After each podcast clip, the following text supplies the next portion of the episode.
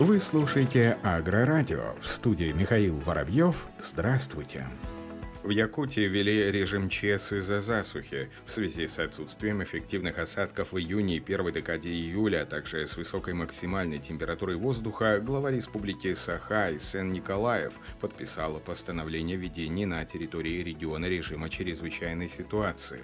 Это необходимо в целях снижения размеров ущерба и потери от неблагоприятных погодных условий, сообщает пресс-служба Минсельхоза Якутии. Так, с 29 июля вводится режим ЧС регионального характера, возникший вследствие неблагоприятных погодных условий для произрастания естественных трав и атмосферной засухи.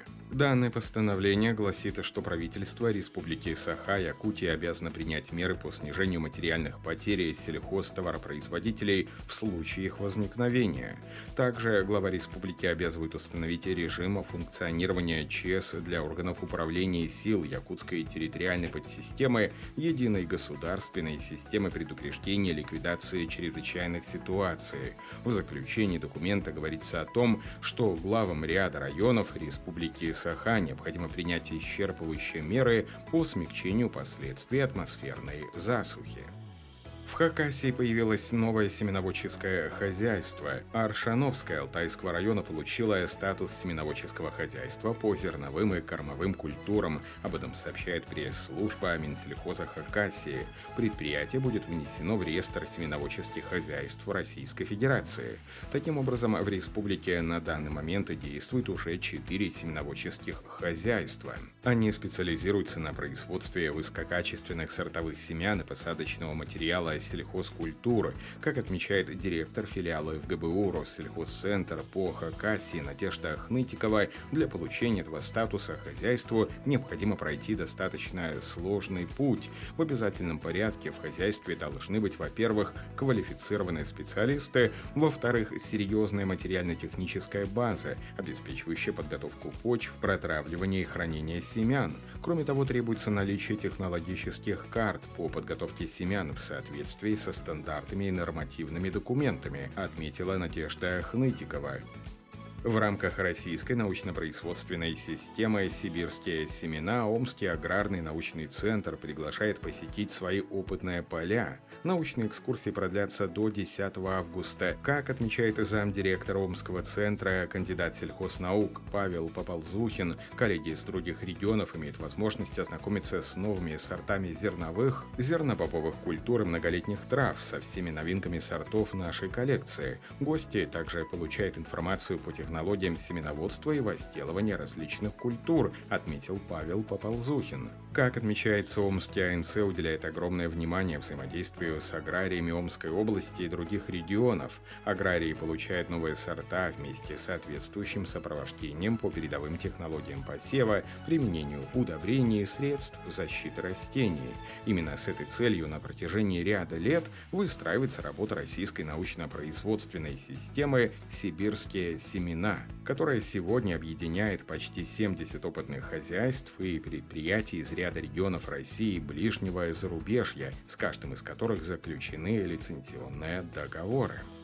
Мичуринский ГАУ изучает влияние биопрепаратов на растения. Основной целью проекта является поддержка биологизированного сельского хозяйства и внедрение перспективных отечественных технологий в АПК. На полях Тамбовской области представители вуза изучают влияние новых биосредств защиты растений на посевы пшеницы и ячменя, подсолнечника и других культур. Используемые биопрепараты полностью безопасны и имеют необходимые сертификаты о госрегистрации.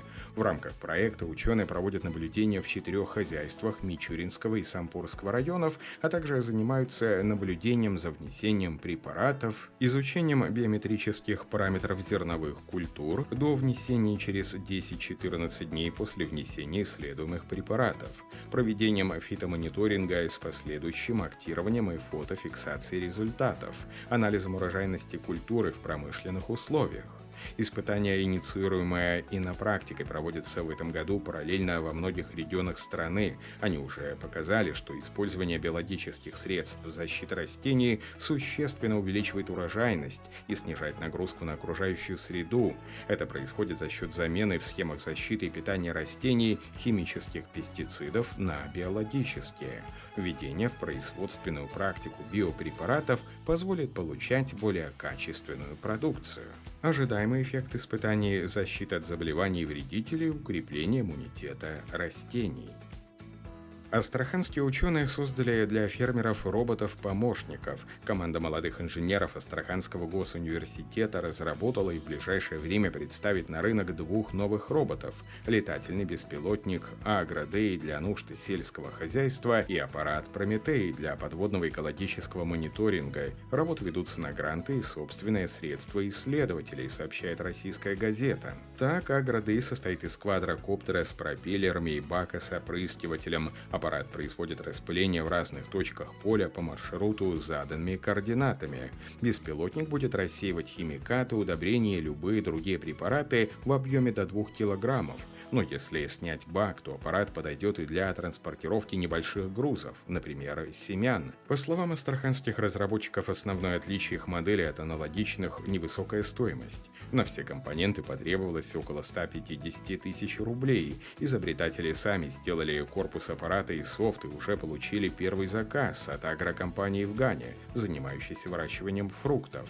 Параллельно инженеры работают над новой версией созданного в прошлом году автономного подводного аппарата «Прометей». Комплекс получился многофункциональным, он подходит и для обнаружения разливов в районе прокладки морских нефтепроводов и для обследования дна. Кроме этого, робот может оценивать состояние стойк мостов, подсчитывать популяцию рыб и даже создавать панорамы подводного мира. Американские ученые создали онлайн-калькуляторы, рассчитывающие количество жидких удобрений, необходимых во время капельного орошения. Бесплатное веб-приложение помогает фермерам определить, какое количество удобрений нужно внести. Такая технология позволяет значительно сэкономить ресурсы и повысить урожайность сельхозкультур. Используя программу, пользователь вносит данные о нормах азота на один акр земли, а также указывает площадь угодий, на которых будет проводиться фертигация, так называется данный способ внесения удобрений. Затем калькулятор определяет количество жидких удобрений, которое необходимо для подачи питательных веществ во время орошения. Также программа учитывает возраст посевов и степень насыщенности растений химическими элементами. Несмотря на все преимущества фертигации, специалисты рекомендуют воздержаться от использования фосфорных удобрений из-за риска засорения капельных водовыпусков. Также фосфор предлагается вносить посевом в виде гранулированных удобрений.